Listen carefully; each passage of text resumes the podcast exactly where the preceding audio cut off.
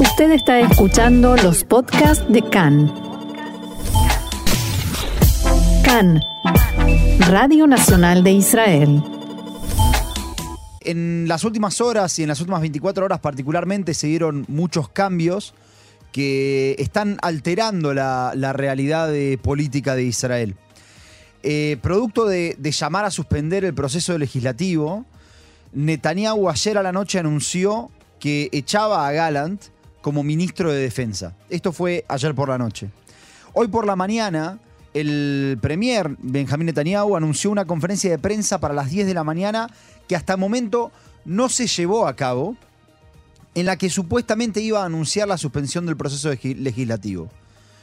Esta suspensión del proceso legislativo respecto de la reforma judicial fue ya anunciada a los directores, a los presidentes de la coalición, pero todavía la conferencia de prensa de Netanyahu, por lo menos hasta ahora, no se llevó a cabo.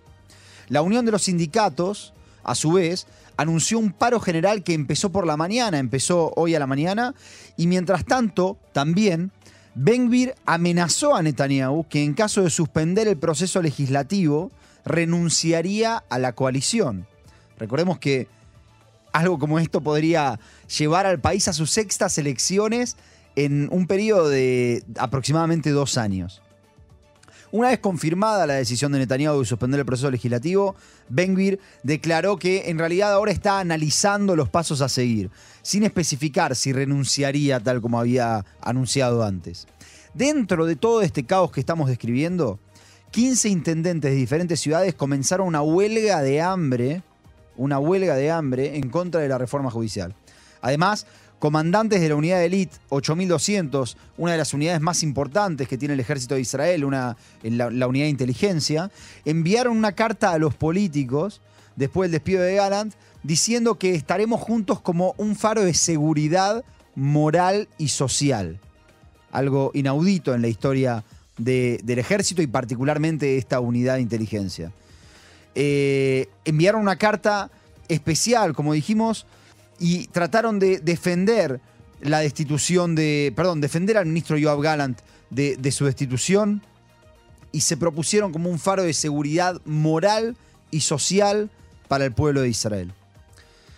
Ante el anuncio de ayer, muchos manifestantes salieron a las calles en distintos puntos del país espontáneamente.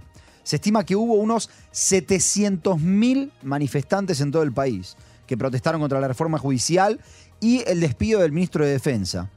La autopista Yalón, un dato muy importante, estuvo cortada totalmente durante varias horas y recién fue despejada hoy por la mañana.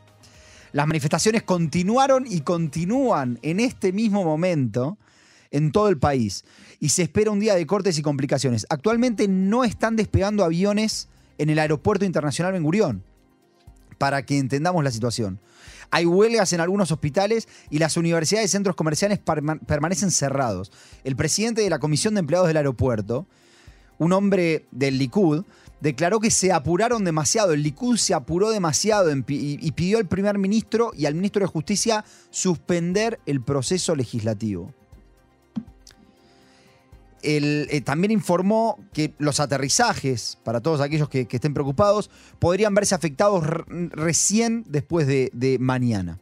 Activistas de derecha, en el medio de todo este caos, como venimos diciendo, llamaron a una guerra civil y hay mucho miedo de enfrentamientos entre diferentes manifestantes. A todo esto, como siempre lo hacemos también un poquito de la visión internacional, desde Estados Unidos el New York Times dedicó el titular principal de su sitio web a lo que estaba sucediendo en Israel desde ayer por la noche. El informe temprano que, que- emitieron, según el cual decían, titulaban, Netanyahu despidió al ministro de Defensa que pidió congelar los cambios en el sistema judicial, fue reemplazado luego por los informes de que Israel ha llegado a un punto de ebullición. Palabras elegidas por el New York Times. Los manifestantes estallaron inmediatamente después de los despidos, escribía el New York Times, informando con sus reporteros periodísticos desde Jerusalén. Por esta razón, para poder entender este, este complejo escenario que se presenta hoy en Israel en las últimas 14 horas, es que nos encontramos en este momento con Mario del Departamento de Ciencias Políticas de la Universidad Hebrea de Jerusalén. para entender un poco de dónde venimos y un poco hacia dónde vamos. Hola Mario, te habla Jonathan, ¿cómo estás? Bien, Jonathan, eh, o sea, bien, relativamente bien, como tú y como todos, muy preocupado por todo lo que está sucediendo en Israel en este momento. Hola Mario, ¿cómo estás? Contanos un poco cómo llegamos a este punto.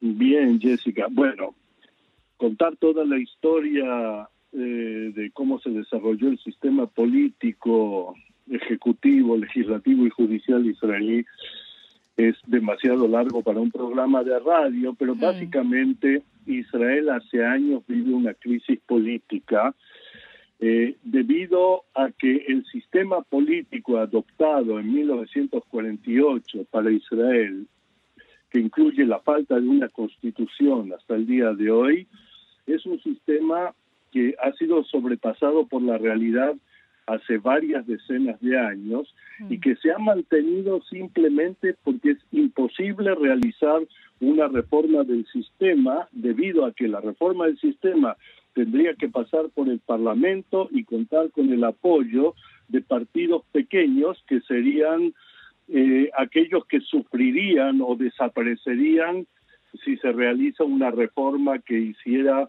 de este sistema político algo más racional. A todo esto se agrega las, eh, la serie de reformas judiciales de los años 90, lideradas por el ex de, presidente de la Corte Suprema, profesor juez Aaron Barak, que eh, empujó a la sociedad civil israelí Estado israelí en dirección a una democracia más liberal de lo que era antes, asegurando los derechos de diversas minorías y diversos individuos. Entonces, si tomamos todo esto, más el hecho de que eh, como en toda democracia, ha habido rotación de poder en Israel desde 1977 en adelante, o sea, elecciones libres desde 1949, pero por primera vez rotó el poder entre el Partido Laborista y el Partido Likud en 1977. Eh, tenemos un cuadro en el cual eh, el sistema está polarizado relativamente en dos campos, pero ninguno de los campos es lo suficientemente grande y lo suficientemente homogéneo como para controlar la política con un plan estratégico de reforma. Y de aquí surgen todas las dificultades que estamos viviendo hoy, ya que en la parte derecha del... Eh, del cuadro político israelí, especialmente eh, los grupos ultraortodoxos y los partidos ultraortodoxos, los grupos de colonos o nacionalistas religiosos israelíes que pueblan los asentamientos y gran parte de los votantes del Likud que pertenecen a sectores quizás un poco más religiosos de la sociedad, aunque no totalmente, y también con una división étnica dentro del pueblo judío entre judíos de origen occidental y judíos de origen oriental, o si quieren más de cultura, de una y otra cultura, eh, existe en estos grupos que hoy día gobiernan Israel en la coalición de Netanyahu la sensación de que aunque eh, están en el poder desde 1977 en forma casi ininterrumpida, son las antiguas élites de Israel alrededor de Mapai, alrededor del Partido Laborista, las que siguen gobernando, controlando la economía, la sociedad, la prensa, la academia y aún la política israelí. Y esto ha llevado al gobierno actual en su intento de reformar el sistema político, porque se trata aquí no solo de una reforma judicial, sino una reforma política bastante profunda, no en el sentido que habría que hacerla, pero sí una reforma política bastante profunda, eh, les llevan a seguir sintiéndose discriminados pese a que están en el poder en forma, como dije, casi ininterrumpida, varias decenas de años de años. Y de aquí que hemos entrado en una crisis, ya que tras la última elección, en la cual eh, el bloque liderado por Netanyahu, el bloque llamaríamos lo de derecha, eh, logra 64 de los 120 mandatos en el Parlamento, de los 120 bancas parlamentarias en la Knesset, eh, ellos se disponen a hacer una reforma contra estas antiguas élites que en cierto sentido dentro del sistema de gobierno están concentradas en eh, el sistema judicial y especialmente en la Corte Suprema de Justicia de Israel, que es la que le ha puesto históricamente en las últimas tres décadas, décadas cotos al gobierno, tanto en sus decisiones, a las cuales puede la Corte Suprema llegar a tildar de ilegales, así como en la legislación misma, o sea, controlando eh, la o fiscalizando, si quieren así, la legislación eh, que deriva de la mayoría parlamentaria.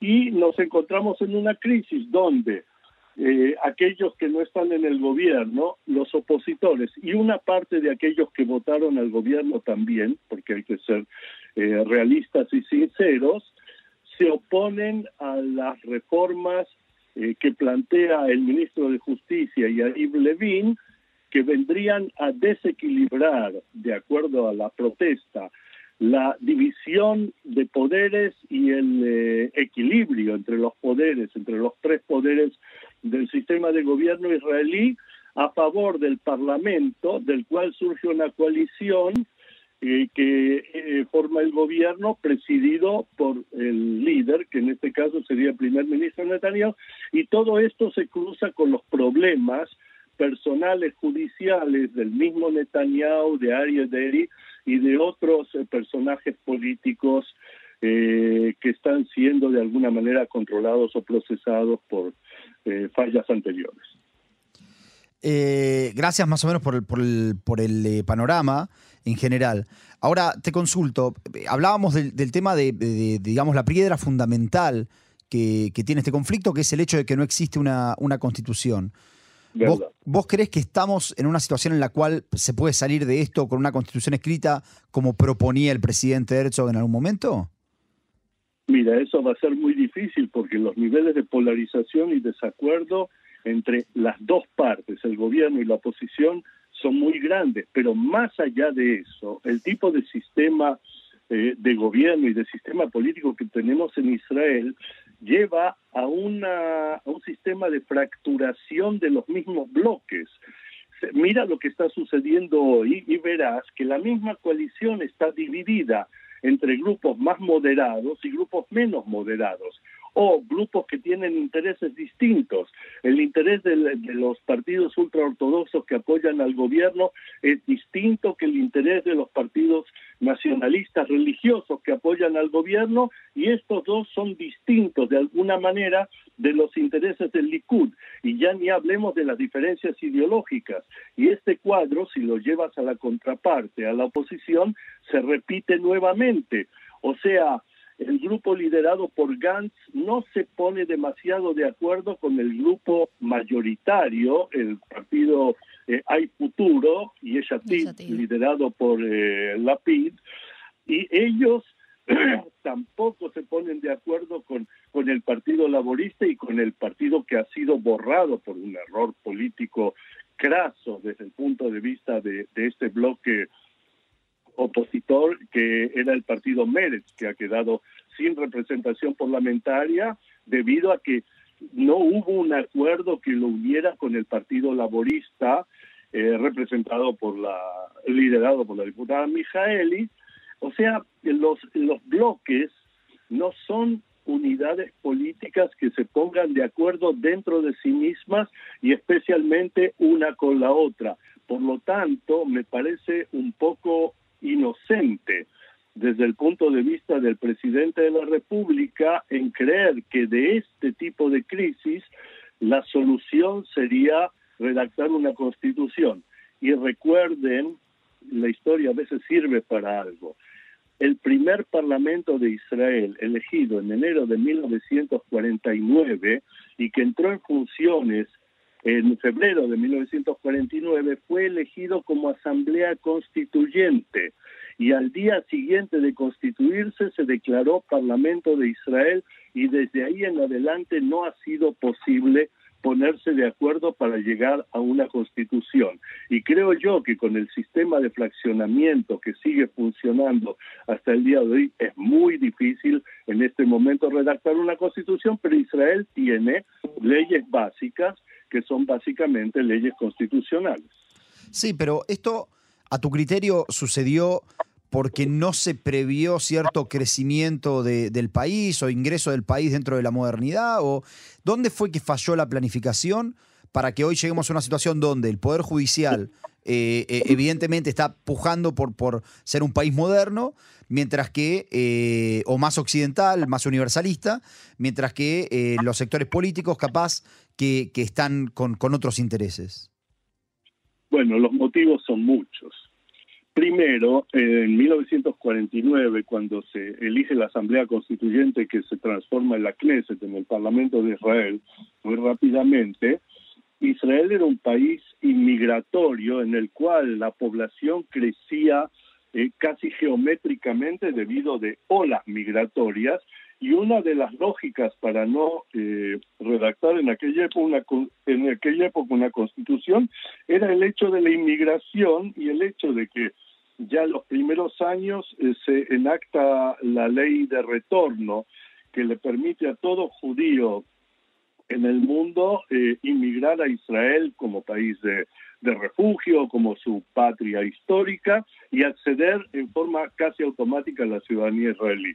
Entonces la lógica era que cambiando la población a través de las distintas inmigraciones no había en ese momento apuro para redactar una constitución que emanaría de la población que se encuentra en el país, pero que no tendría necesariamente en cuenta de los intereses de los futuros inmigrantes, cuando el objetivo era que la mayoría de los judíos del mundo terminaran viviendo en Israel, objetivo que hasta el día de hoy no se ha realizado. Esto por un lado. Por otro lado, fíjense cómo funcionan los partidos eh, religiosos tanto los nacionalistas religiosos como los ultraortodoxos.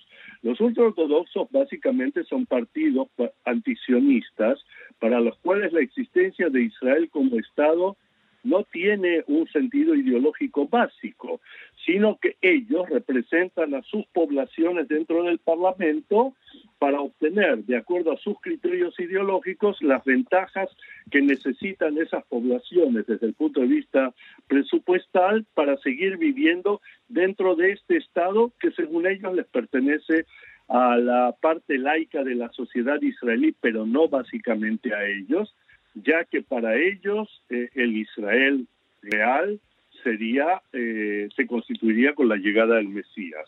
Pero luego tienes los grupos eh, nacionalistas religiosos, mesiánicos, que ven esto de otra manera. Ellos creen que no hace falta una constitución, mm. pues, como lo dijo Smotrich, eh, Bezalel Smotrich, su líder actual en varias oportunidades, la Torah el Pentateuco, la Biblia, los textos básicos de la Biblia son la constitución de Israel. Por ende, ¿qué, ¿qué, constitución hace falta más allá de lo que ya está escrito y que ha funcionado con respecto al pueblo judío? Nuevamente, según la versión de este grupo, de este líder, eh, durante tantos siglos. Y luego están los desacuerdos desde desde el punto de vista ideológico entre liberales, socialistas, eh, conservadores y todo tipo de grupos representados dentro del cuadro político israelí. Por ende, han habido muchos motivos para que hasta ahora no haya eh, una constitución y Israel ha funcionado como una democracia más o menos estable hasta los últimos años. Pero un hecho que señalaste tú mismo, Jonathan, que es eh, la sucesión de elecciones. Hemos tenido cinco elecciones en poco más de dos años y eso es un síntoma de falta de decisión y una fuente de inestabilidad política como lo que tenemos en el día de hoy, esto significa que el sistema político está agotado, que el problema no está con el sistema, no es eh, por el enfrentamiento entre el sistema judicial y una facción o una coalición de gobierno, sino que hay un problema básico que requiere un cambio y sería muy bueno tener una constitución, aunque en mi opinión es un poco temprano con los niveles de fractura y división internos que hay aquí para ponerse de acuerdo sobre una constitución. ¿Es temprano o consideras que es inconciliable esa diferencia? no, cuando dije temprano quiero decir es eh, demasiado temprano para realizarlo. Primero hay que conseguir niveles de estabilidad política eh, y consensos y la posibilidad de establecer estrategias. O sea, una constitución es una macroestrategia política que define los principios fundamentales de acuerdo a los cuales un Estado se rige. Eso sería más o menos una definición consensuada del rol de una constitución con la fracturación y las divisiones que hay hoy en Israel y los choques entre los distintos grupos, inclusive dentro de la eh, coalición y dentro de la oposición, ¿cómo ves tú que dependiendo de pequeñas minorías se puede tomar cualquier decisión estratégica claro. de forma consensuada? pareciera ser, eh, yo, yo recuerdo aquí la, teoría de Carlos Santiago Nino por una deformación profesional, que, explica que la creación de una constitución es parecido a, la, a la, catedral en Barcelona, que ahora no recuerdo el nombre, y él dice, bueno, la Sagrada Familia, claro, y él dice, eh, eh, nos toma muchos años hacerla y son diferentes arquitectos, pero todos van a tener que trabajar sobre lo que está ya construido. Y creo que acá lo que falta es la, la base para esta, para esta catedral, ¿no?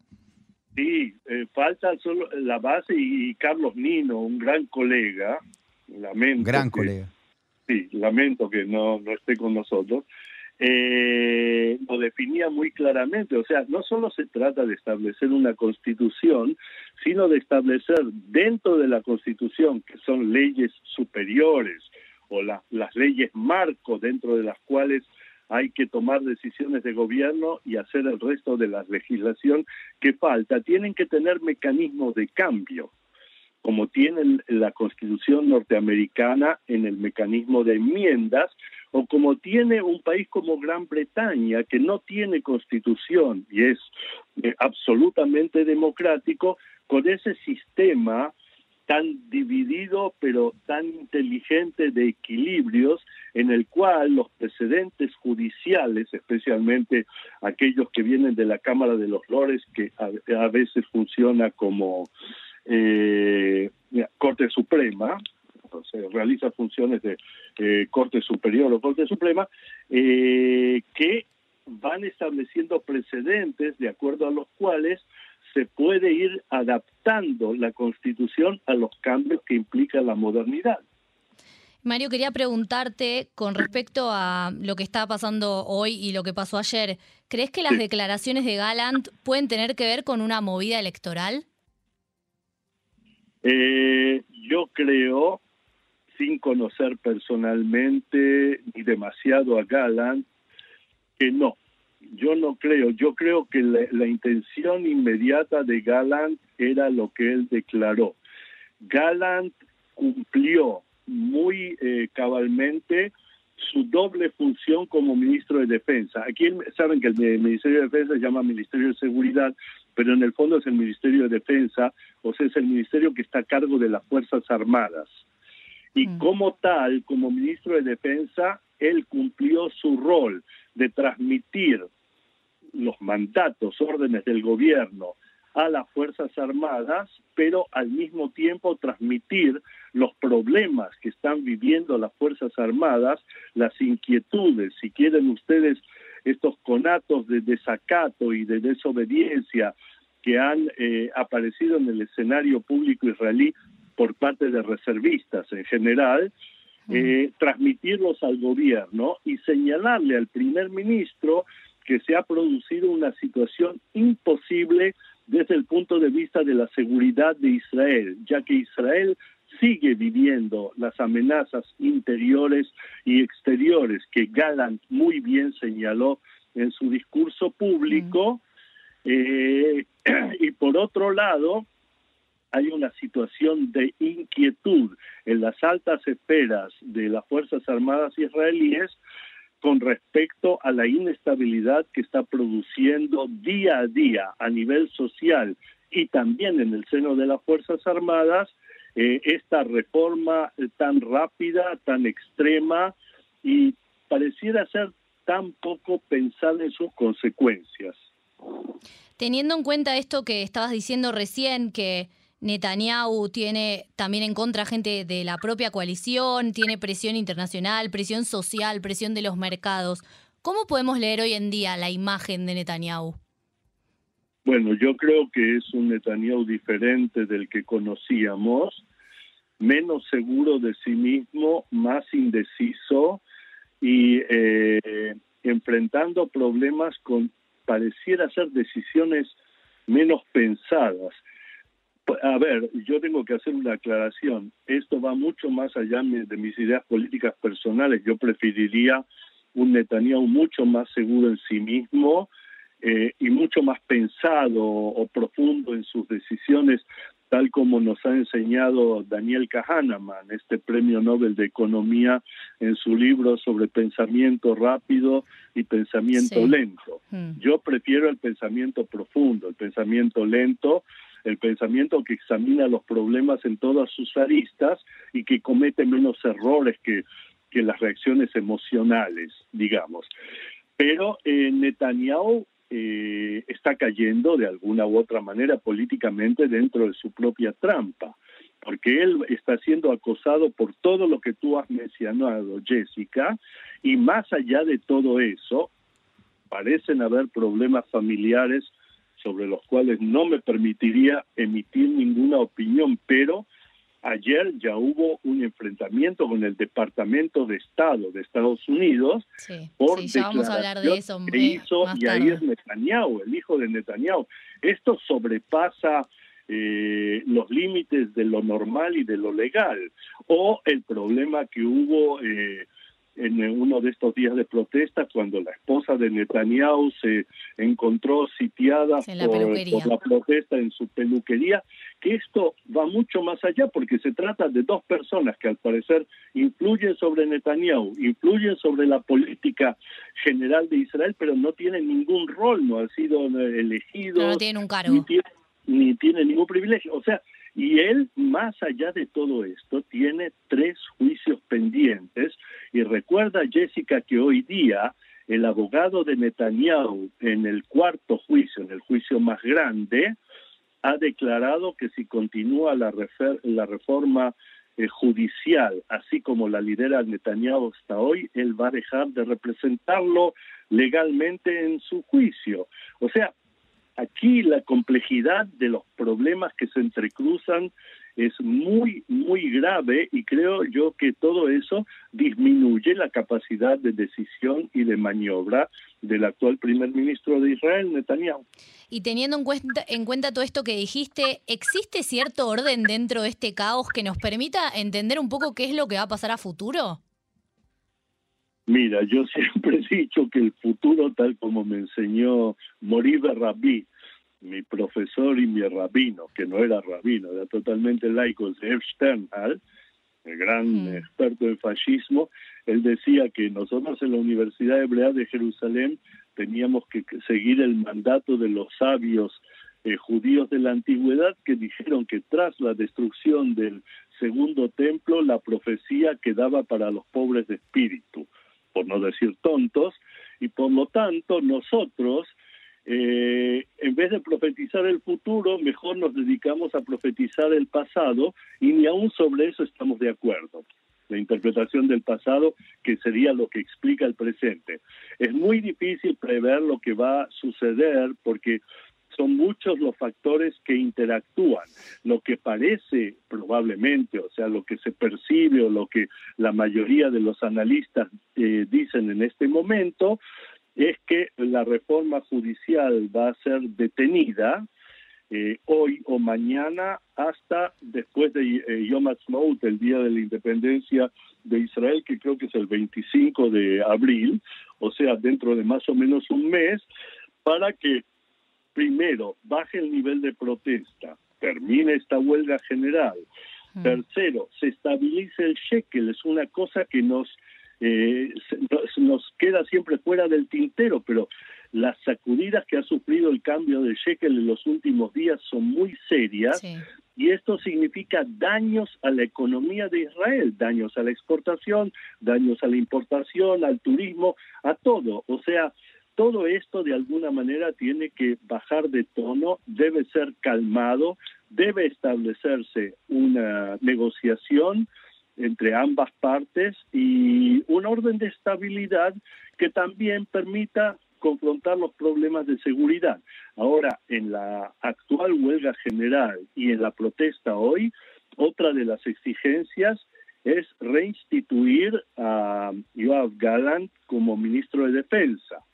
Y eso sería un trago muy, muy amargo para un político que ayer lo despidió, eh, hoy o mañana o pasado tener que recibirlo de vuelta y sería muy difícil que lograran trabajar entre ellos. O sea, tenemos más interrogantes que respuestas, Jessica. Lo lamento, pero es así y realmente no me atrevo a, a pronosticar nada en el futuro, solo mis deseos personales de que todo se estabilice y que volvamos a una vida un poco más normal que esta vida de protestas. Sí. Y compartimos, compartimos esos, esos deseos. Mario, te agradecemos por haber participado con nosotros del programa. Fue una nota muy interesante, de esas para disfrutar. Así que te agradezco y nos estaremos encontrando en alguna otra oportunidad, ojalá que en tiempos mejores. Probablemente sí y ojalá que en tiempos mejores. Chao, chao. No